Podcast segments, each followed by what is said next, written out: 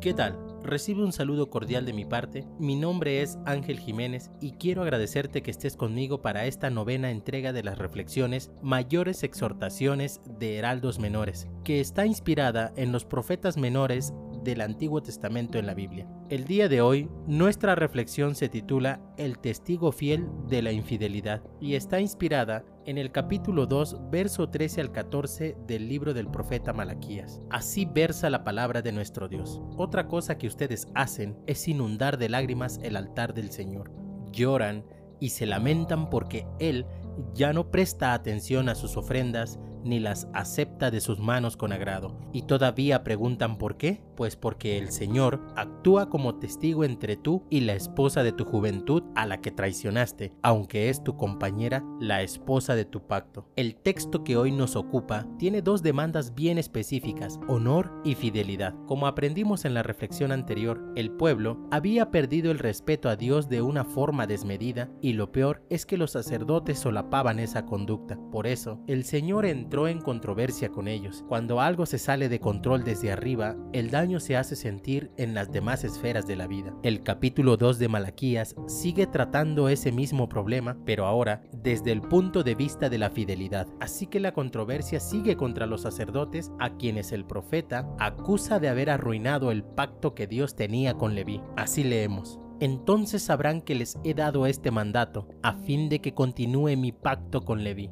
dice el Señor Todopoderoso. Mi pacto con él era de vida y de paz, y se las di, era también de temor y él me temió y mostró ante mí profunda reverencia. En su boca había instrucción fidedigna, en sus labios no se encontraba perversidad. En paz y rectitud caminó conmigo y apartó del pecado a muchos. Los labios del sacerdote atesoran sabiduría y de su boca los hombres buscan instrucción, porque es mensajero del Señor Todopoderoso. Pero ustedes se han desviado del camino y mediante su instrucción han hecho tropezar a muchos. Ustedes han arruinado el pacto de Leví, dice el Señor Todopoderoso. Malaquías 2, 4 al 8. La tribu de Leví fue elegida para servir como sacerdotes mediadores entre Dios y el pueblo. Ofrecían los sacrificios y daban instrucciones para separar al pecador de su camino. Pero nosotros aprendimos en el capítulo pasado que ellos estaban ofreciendo malos sacrificios, pero en esta porción podemos notar el porqué de esa mala conducta. El profeta los acusa de haberse desviado y resulta que en su enseñanza han hecho tropezar al pueblo. Quiero hacer énfasis en lo que Dios les reclama a estos sacerdotes. Dice el Señor que en Leví, refiriéndose a otros tiempos del sacerdocio, había instrucción fidedigna en su boca porque temía y quería mantener la vida y la paz. Pero estos sacerdotes del tiempo de Malaquías han dejado de ser fidedignos haciendo referencia a la fidelidad y el profeta concluye que ellos han arruinado el pacto. Las cosas se han salido de control desde arriba, desde los que deberían ser fieles y como hemos dicho, cuando esto pasa, los estragos se harán sentir en otras esferas de la vida. Así que Dios pone el dedo en el renglón y este es el texto que hoy ocupa nuestra reflexión. Según el profeta, el pueblo se derrama en lágrimas en el altar del Señor porque Dios no está aceptando las ofrendas y ellos se preguntan por qué. La respuesta es simple, han sido irreverentes, han arruinado el pacto con Dios y una vez que se le falta al pacto del Señor, los demás pactos, por solemnes que estos sean, serán también arruinados. La fidelidad,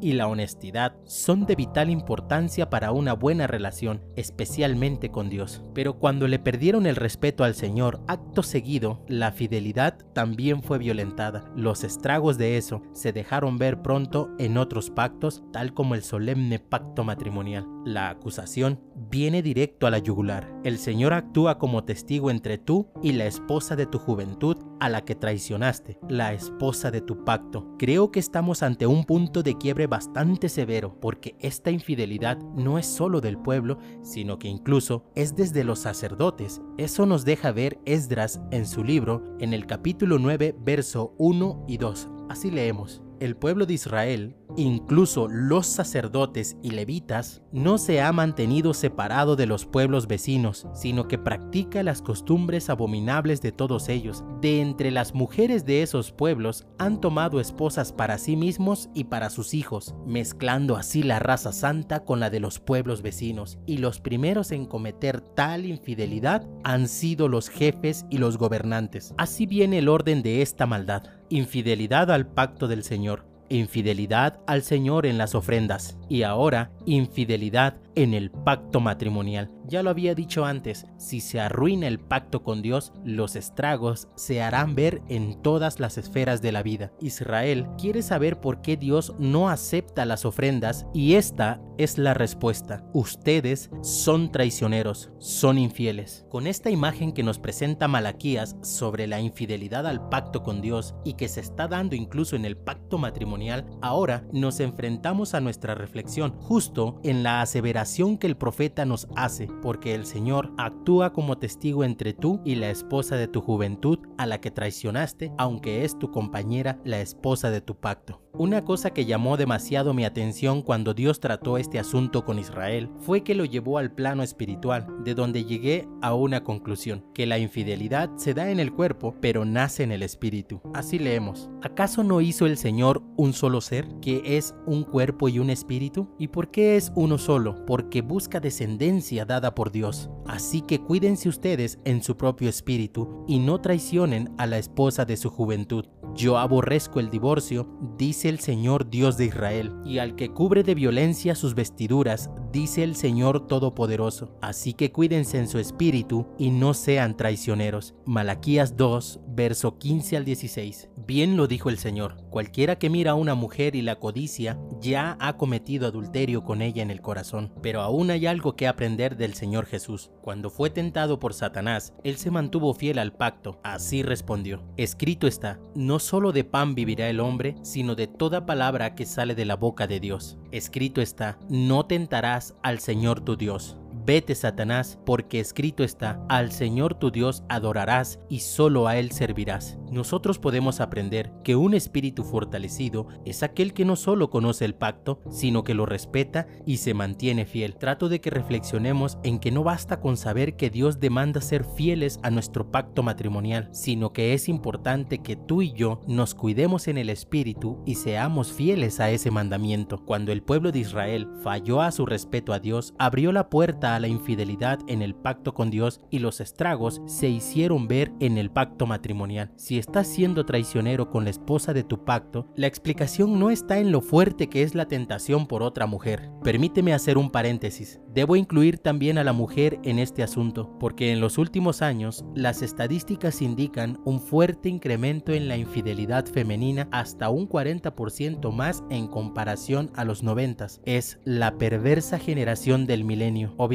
Los hombres siguen teniendo el mayor porcentaje, pero llama la atención este incremento en las mujeres. Ahora bien, mi punto aquí no es medir quién es más infiel, sino demostrar que algo está muy mal en nuestra sociedad como en la de Malaquías, así que no vayamos por la tangente. La infidelidad en ambos sexos y en todos los estratos de la vida, desde los religiosos hasta los escépticos, es la prueba de que hemos venido faltando al respeto a Dios y a su pacto, que nuestra infidelidad ha empezado desde serle infiel a Dios. Por eso él dice que, aunque nadie lo sepa, aunque nadie te vea, aunque creas que todo está oculto, el Señor actúa como testigo entre tú y la esposa de tu juventud a la que traicionaste. Es así, nuestra calidad de vida muestra la calidad de nuestra relación con Dios. Si eres infiel, si eres traicionero, entonces no te engañes, porque puedes estar seguro de que exactamente así es como te relacionas con Dios, y Él es testigo de eso. Aquí hay conclusión. Es obvio que la infidelidad a Dios, a sus mandamientos y al pacto de tu relación matrimonial no quedará impune ante Dios, quien actúa como testigo contra nosotros. Cuando algo vaya mal, cuando las cosas no salgan bien, cuando por más que lo intentes siempre te va mal, cuando no sepas por qué te pasan las cosas, recuerda esto. Otra cosa que tú haces es inundar de lágrimas el altar del Señor. Lloras y te lamentas porque Él ya no presta atención a tus ofrendas, ni las acepta de tus manos con agrado. ¿Y te preguntas por qué? Pues porque el Señor actúa como testigo entre tú y la esposa de tu juventud a la que traicionaste. Para pensar y compartir, si estás siendo infiel o traicionero, es tiempo de escuchar la voz del profeta. Tienes que buscar ayuda espiritual. Llorar y lamentarse no basta si no hay fortaleza espiritual para vencer la infidelidad. Y si no lo está haciendo, aquí hay sabiduría. La infidelidad no nace de la noche a la mañana. Quien es infiel en el pacto con Dios, pronto se le hará notorio en los demás pactos de su vida, el trabajo, las amistades e incluso el matrimonio.